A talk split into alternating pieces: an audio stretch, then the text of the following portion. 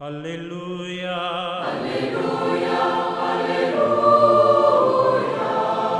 Aleluya. Aleluya. El tiempo se ha cumplido, el reino de Dios está cerca.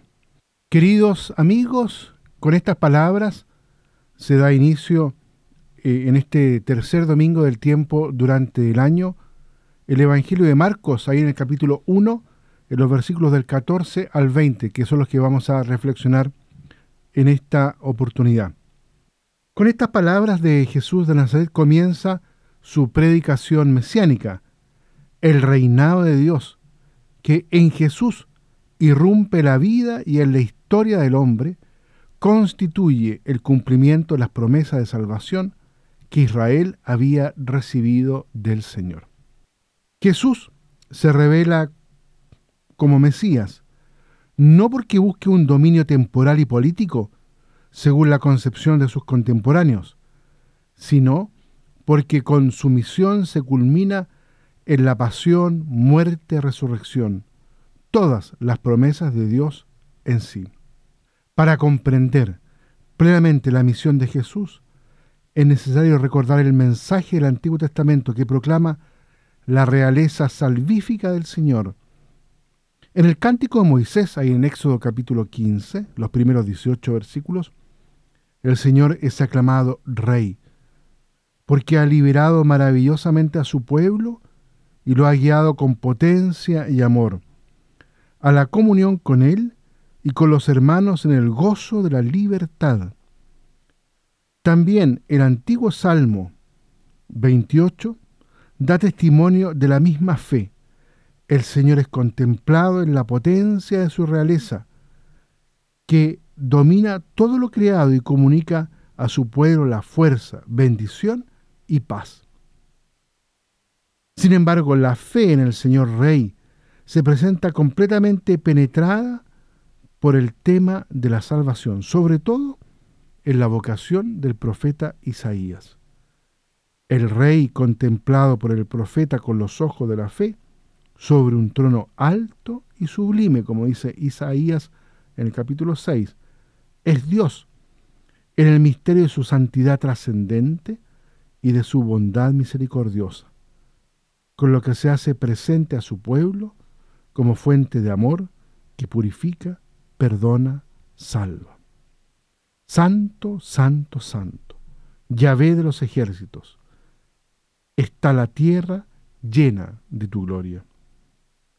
Esta fe, queridos amigos, en la realeza salvífica del Señor, impidió que en el pueblo de la alianza la monarquía se desarrollase de forma autónoma, como ocurría en el resto de las naciones. El rey es el elegido, el ungido del Señor, y como tal es instrumento mediante el cual Dios mismo ejerce su soberanía sobre Israel. El Señor reina, proclaman continuamente casi todos los salmos. Los evangelios están de acuerdo al referir que la llamada de los apóstoles marcó los primeros pasos del ministerio de Jesús, después del bautismo recibido del Bautista en las aguas del Jordán. Según el relato de San Marcos, que es el que leemos en este domingo, el escenario de la llamada de los primeros apóstoles es el lago de Galilea, tal como lo hace también Mateo. Jesús acaba de comenzar la predicación del reino de Dios, cuando su mirada se fija en dos pares de hermanos, Simón y Andrés, Santiago y Juan. Son pescadores, dedicados a su trabajo diario. Echan las redes, las arreglan, pero les espera otra pesca. Jesús los llama con decisión y ellos lo siguen con prontitud. De ahora en adelante serán pescadores de hombres. Si comparamos con los otros evangelios, por ejemplo, con Lucas, aunque sigue él la misma tradición, tiene sin embargo un relato mucho más elaborado. Muestra, por ejemplo, el camino de la fe de los primeros discípulos, precisando que la invitación al seguimiento les llega después de haber escuchado la primera predicación de Jesús y de haber asistido a los primeros signos prodigiosos realizados por el mismo Señor. En particular, la pesca milagrosa constituye el contexto inmediato y brinda el símbolo de la misión de pescadores de hombres, encomendada a ellos. El destino de estos llamados de ahora en adelante estará íntimamente unido al de Jesús.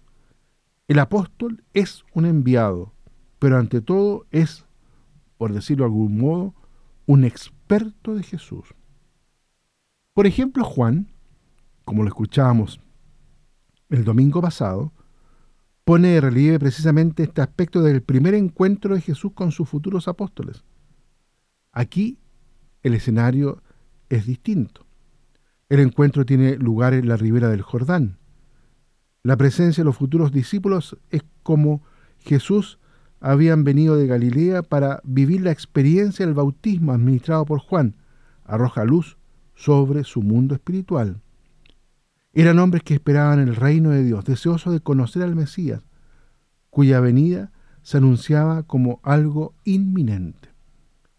Les basta la indicación de Juan Bautista que señala a Jesús como el Cordero de Dios, para que surja en ellos el deseo de un encuentro personal con el Maestro. Las palabras del diálogo de Jesús con los primeros dos futuros apóstoles son muy expresivos. ¿Qué buscan? Ellos contestan, Maestro, ¿dónde vives? La respuesta de Jesús, como lo escuchábamos el, el, domingo pasado, es una invitación. Vengan y lo verán. Por lo tanto, queridos amigos, podemos decir, la aventura de los apóstoles comienza así, como un encuentro personal que se abre recíprocamente. Para los discípulos comienza un conocimiento directo del Maestro. Ven dónde vive y empiezan a conocerlo. En efecto, no deberán ser anunciadores de una idea, sino más bien testigos de una persona. Antes de ser enviados a evangelizar, deberán estar con Jesús, entablando con Él una verdadera y auténtica relación personal, un vínculo. Sobre esta base, la evangelización no será más que un anuncio de lo que se ha experimentado y una invitación a entrar en el misterio de la comunión con Cristo. Queridos hermanos, los invito entonces para que en este domingo nos podamos renovar, en primer lugar, en esta experiencia de dejarnos inundar por la llegada del reinado de Dios en la persona de Jesús. Nosotros accedemos a la persona de Jesús entrando en un contacto personal con Él. Y en ese contacto con Él, en ese vínculo con Él, se abre el misterio del reinado de Dios, que quiere estar en nuestro corazón, que quiere estar en el centro de nuestra vida. Muy bien, que Dios los bendiga a todos y a cada uno. Aleluya. Aleluya.